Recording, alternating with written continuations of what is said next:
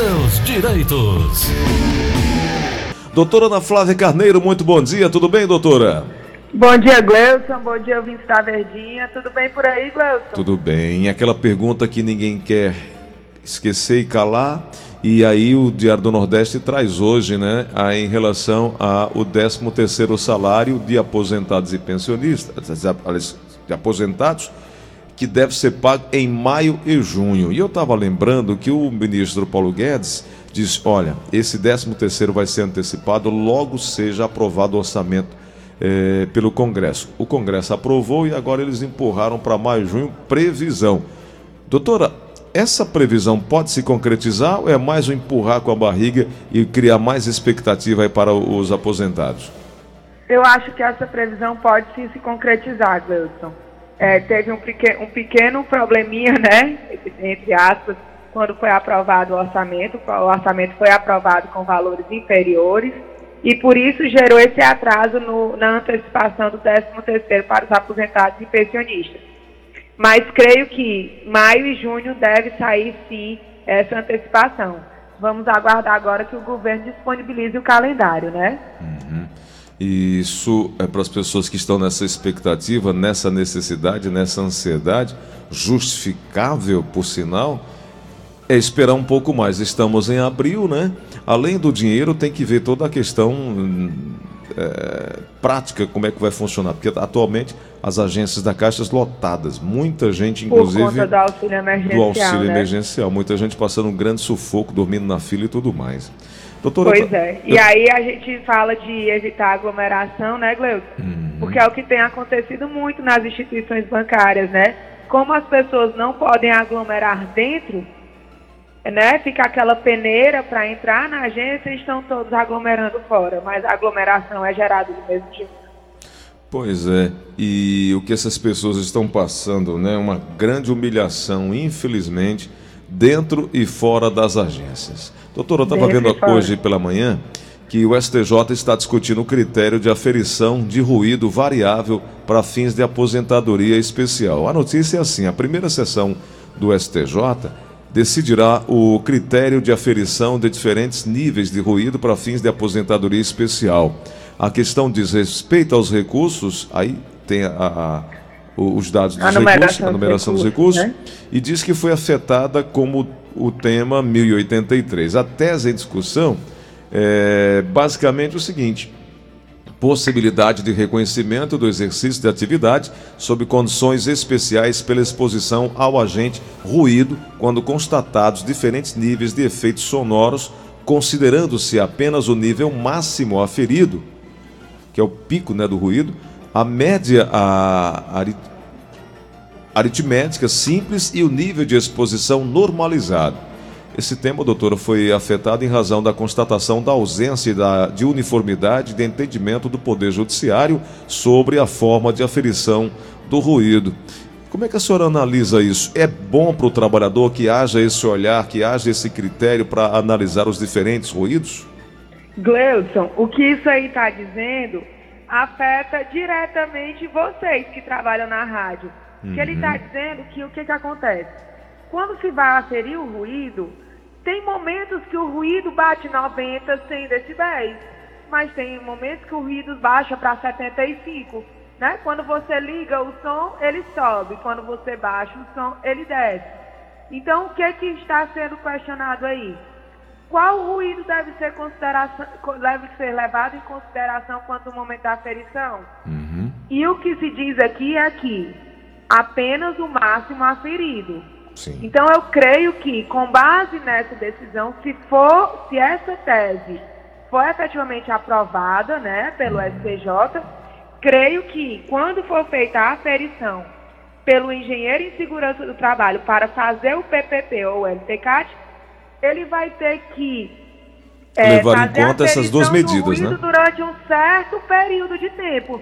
Não é só chegar, passar cinco minutos e escutar é, e ter a sorte ou o azar de escutar baixo ou alto, entendeu? Para se ter uma ideia da média do pico e ter é, é, a, a, noção do que o, o, o, trabalhador está exposto, né? Exatamente, Gleuton, exatamente. Então, é, espero que esse tema seja julgado favorável aos segurados, efetivamente reconhecendo, porque a gente sabe que mesmo com a exposição não contínua, né, que seria o caso, a exposição alta realmente gera perda auditiva, né? Já tem inclusive, Gleudson, com relação ao ruído, é, decisões vinculantes determinando que é uma das poucas atividades insalubres que o PPP, que o, a, o fornecimento do EPI, mesmo que a empresa diga que o EPI é eficaz, ele não é, é, é, fere a exposição, entendeu? Sim. Então, mesmo que o EPI no PPP diga que é eficaz para coibir a exposição ao agente ruído, isso não anula a, a concessão da aposentadoria especial. Perfeito. Então, o ruído é, é, é, um agente insalubre muito prejudicial, né? A gente vê pessoas que trabalham que é, antigamente, né, Gleuton, o próprio radialista que trabalhava mesmo com aqueles fones de ouvido tem realmente perda auditiva. As pessoas que trabalham em indústrias com aquele maquinário muito pesado, não é à toa que vários são as empresas que submetem seus funcionários a fazerem o, os exames de audição periodicamente. Então, é um tema muito interessante e espero que seja um tema julgado pró-segurado.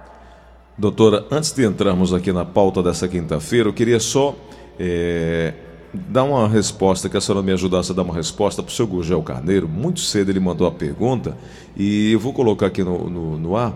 A senhora responde e a gente vai aqui para a pauta de hoje, tá? Gleidson Rosa, me informe junto com a doutora Ana Flávia.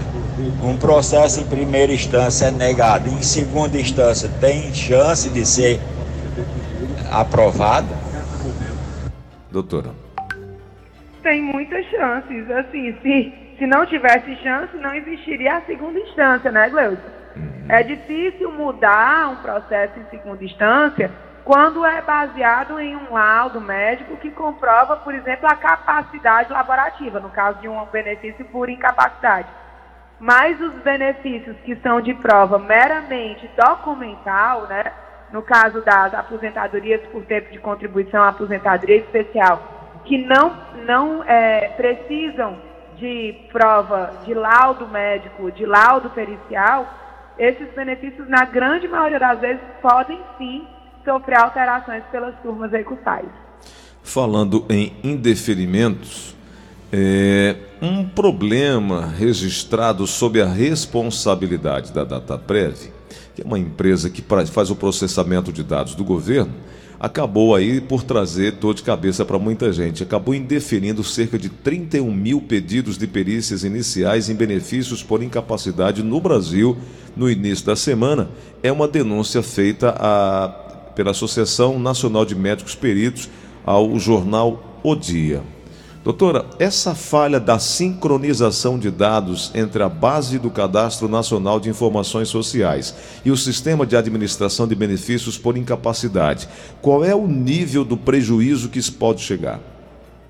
Gleuton, um absurdo, né? Isso, isso vem corroborar com o que a gente vem dizendo para o cidadão que está escutando não se conformar com as decisões do INSS. Verdade. Você vê, né, que essa falha foi apontada pelos próprios peritos que viram que haviam reconhecido o direito ao afastamento por incapacidade em mais de 31 mil benefícios e por conta dessa falha no sistema, o processo administrativo, em vez de ser concedido, foi indeferido.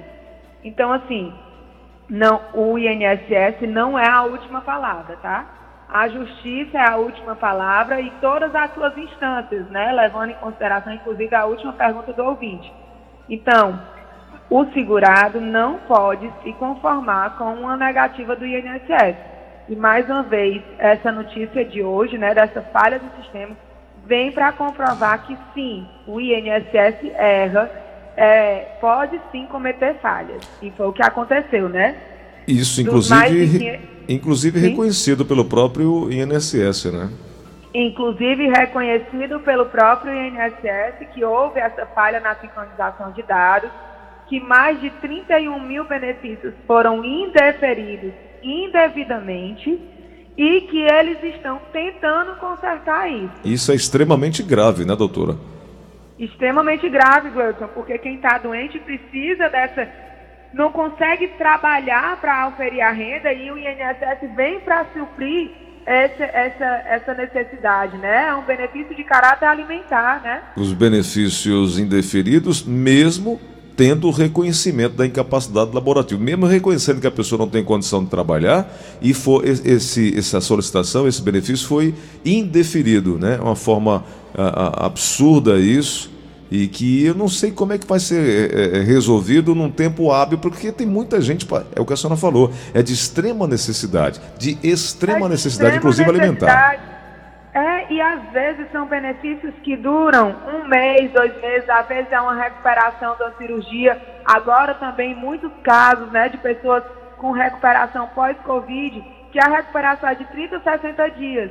Se o INSS já demora para marcar a perícia, demora para dar o resultado, ainda dá um resultado errado, quando é. corrigir o erro, a pessoa, em tese, não estará mais incapacitada, tá? ela vai receber esse dinheiro atrasado, pode receber se o INSS corrigir o erro, mas o dinheiro vai chegar no momento que, em tese, ela já estará apta para trabalhar. No... Então, naquele momento de extrema necessidade, ela ficou à mercê, né? No documento, a DataPrev diz que o INSS reconheceu a falha, emitiu comunicado com orientações internas no qual sugeriu que as consultas aos vínculos para os requerimentos iniciais sejam realizadas manualmente antes da realização da perícia, para que o sistema processe corretamente o reconhecimento do direito. Mais adiante na nota diz que o DataPrev vai fazer um levantamento e o processamento dos requerimentos por vir, é, é, não sei em que, em, que tempo, né? mas diz que vai corrigir essa falha. O INSS reforça que vem atuando junto à DataPrev para o processamento e melhora dos sistemas. É o que diz a nota e o que a gente pode fazer é esperar. Entretanto, fica mais uma vez o conselho registrado aí da doutora Ana Flávia. Quando houver aquela primeira negativa, naquele momento é, é, inicial, né? não se dê por vencido, né? Busque Exatamente. seus direitos na via judicial e não deixe de procurar um especialista da, da sua confiança, a defensoria pública, mas não perca a esperança nem perca o seu direito. Exatamente, Gleison. Doutora, tem perguntas aqui, a gente já pode entrar ou a senhora tem algum tema? Com certeza. Então vamos lá, na linha da Verdinha, alô, quem fala? Alô, Gleison Rosa. Oi. Gleison, bom dia. Bom é... dia. Bom dia, doutora. Bom é, dia. Meu nome é Benedito e eu queria, eu vou ser o mais rápido possível aqui para não ocupar o tempo. Doutora, meu pai ele recebe benefício pelo INSS rural, é, só que infelizmente, doutor, ele tem Alzheimer e infelizmente ele está sumido há três meses. A gente já fez o possível para encontrá-lo e, e infelizmente não foi possível. E eu não tenho acesso ao cartão dele, ele perdeu o cartão, eu recebi o benefício dele, só que ele perdeu o cartão. A gente pediu uma segunda via do cartão e foi lá para a agência dele do Banco do Brasil, lá em Amontada. Resumindo, eu pergunto para a senhora, esse dinheiro que está sendo depositado na conta dele já está com três meses que ninguém recebe, era a única renda que a gente tinha aqui. O que é que acontece com esse dinheiro, doutora, caso Deus livre ele não venha a ser encontrado? Doutora. Pronto. O valor da aposentadoria dele é personalíssimo dele, né? Se eles estivessem com o cartão dele, nem eles poderiam sacar, tá, Gleuton? É, no caso, a partir do terceiro mês sem saque, o, às vezes esse dinheiro volta. Volta que eu digo é sai da conta e volta para o INSS, né? E isso pode ser resolvido através de PAB. Pode acontecer também que por falta de saque, o benefício seja suspenso, tá? Sim. Para, agora eles querem saber, caso ele não apareça. Pra, caso ele não apareça, aí eles vão ter que entrar com um processo na justiça para decretar a morte presumida dele, se ele uhum. não aparecer, né? Quanto é, tempo para poder chegar a esse ponto? Gleudson, não, não tem questão de tempo, tem que ter indícios de que aconteceu alguma coisa que leve a crer que ele faleceu. Hum. Como ele tem Alzheimer e está perdido há três meses, seria mais interessante talvez ele entrar até em contato com o programa, né, Gleudson? com, a, com a televisão, colocarem fotos para procurar. Pode procurar ser. a defensoria também, sabe? Para poder ver a possibilidade de, de encontrar ele. Nossa. Pode usar até próprio sistema do INSS se ele tentou reativar o benefício ou se sacou o benefício em algum canto, pode ser que consiga rastrear ele dessa forma. É. E a gente já adianta que o Comando 22 na TV Diário fica à disposição aí para fazer isso, para ajudar, para divulgar, para mostrar. E mas deve-se também entrar a a 12 Delegacia do DHPP, que é o Departamento de Homicídios e Proteção à Pessoa, é uma delegacia especializada nisso. E aí já fica também é, é, esse aviso aí para a família procurar a ajuda da polícia para a localização, né? E buscar as autoridades nesse caso. Doutora, vamos para mais uma ligação aqui na Verdinha. Alô, quem fala? Alô? Oi, quem é? Jonas, da Calcaia. Pois não, meu amigo, bom dia. Qual é a pergunta? A pergunta, eu sou um lavador de carro então, essa minha carteira foi assinada de 83 até 2019. Aí eu entrei com a ação da justiça, mas só que eu tenho 9 anos de PPP. Aí o juiz falou para o advogado, disse que eu não, ele não podia assinar, que ele não botou a aposentadoria como especial. É só disso. Doutora, você Pronto. entendeu? Eu entendi. Ele disse que trabalha como lavador de carro desde 83 eu só não entendi até que ano ele lavou a, é, ele, ele, a carteira dele foi assinada, porque parece que foi direto o contrato. E ele disse que dentro desse Foi até período, 2019, doutor. Anos, até 2019, Isso. né? Pronto. Então ele teria 36 anos de contribuição. E aí ele disse que desse tempo, de 83 a 2019, nove anos ele tem o PPP, tá? Primeira observação. A gente não sabe se o PPP consta que ele estava exposto a algum agente salubre, tá, Gleuson? É, como eu já disse outras vezes, toda e qualquer empresa pode fornecer PPP. Desde eu aqui no escritório, para o meu secretário, para outro advogado, posso fornecer PPP, mas não vai ter nenhuma exposição, até uma, uma plataforma de petróleo que tem é, as pessoas que fazem os mergulhos para para reconhecimento e que tem exposição a nível máximo, tá? Então todo mundo pode fornecer PPP. O fato só de ele possuir um PPP não significa que o PPP reconhece insalubridade, tá?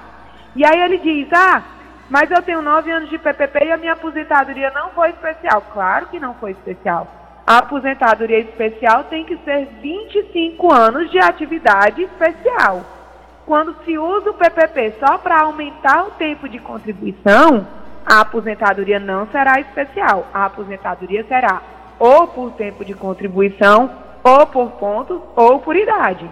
Sempre lembrando, né, que a aposentadoria especial pressupõe 25 anos de exercício de atividade insalubre. Muito, tá certo. Na linha da Verdinha chega mais uma pergunta. Alô, quem fala? Alô. Oi, quem é? Oi, Gleuton, bom dia. Bom dia, quem fala? Edvar, eu, bom dia, doutora. Bom dia. Eu, eu, queria fazer uma pergunta à doutora, é o seguinte, é, eu, eu pago o INSS no código 1007 e eu queria mudar para o facultativo mensal. Eu queria saber da senhora qual era o código que eu poderia. Pronto, e, e o também, código 10... Pode falar. Vai lá, pode, pode falar, Sodival. O código 10 ele, ele voltou, ele voltou. Fala, Sodival. Eu, eu, eu, queria também saber se, se porque eu, eu quero receber o seguro-desemprego que foi suspenso. Aí eu queria saber se é só eu preencher o carnet de pagar e voltar lá no, no Cine para dar entrada. Doutora. Pronto. O código 1007, eu acho que a gente até falou com o seu Edvar ontem, né? Que o código 1007 é o código do contribuinte individual. Se ele está recebendo seguro-desemprego e contribui nesse código, com certeza o, o benefício do seguro seria realmente suspenso, porque o código de contribuinte individual é para quem está exercendo atividade laborativa. Então, se ele está recebendo seguro-desemprego, ele não pode exercer atividade laborativa, tá? E aí ele tem que mudar o código para o facultativo para continuar recebendo o seguro-desemprego, tá? Código, agora deixa eu dizer qual é o código do facultativo para ele. O código do facultativo é o 1406, é o contribuinte facultativo mensal, tá certo? Então, no momento que ele voltar a pagar nesse código, ele pode sim pedir a reativação do pagamento do seguro-desemprego dele. Perfeito. Doutora Ana Flávia, quero te agradecer pela oportunidade da conversa, do papo, da informação, da ajuda de hoje aqui. Lembrando que às quartas-feiras e às quintas-feiras o horário fica disponibilizado para você ligar, colocar sua dúvida no ar e receber aí a, a, informação, o serviço prestado pela doutora Ana Flávia aqui no show da manhã. E semana que vem tem mais. 3244 6025 32446025 996863123 são dois contatos que você tem para essas informações iniciais, para essas orientações iniciais para você que não conseguiu mandar sua pergunta hoje aqui no show da manhã. Doutora, obrigado, um grande abraço, até a semana que vem. Obrigada, Gleudson. Fiquem todos com Deus, com muita saúde e em paz e até quarta-feira. E parabéns lá pela, pelo trote, né? A senhora estava bem cavalgando. Com a, com, a, com a, família toda ao lado. Vou levar a Glenda comigo, viu? Ela saltava ali na hípica, saltava um metro, metro e pouco. Ela tem uma grande experiência nisso daí. É, é, é, também participou de prova de tambor e baliza. Ela, quando viu sua foto, adorou. Tá morrendo de saudade para voltar. Vou chamar ela para matar a saudade, matar a saudade, pelo menos de montar. Um abraço, doutora. Um abraço grande, Gleudson. Fiquem com Deus.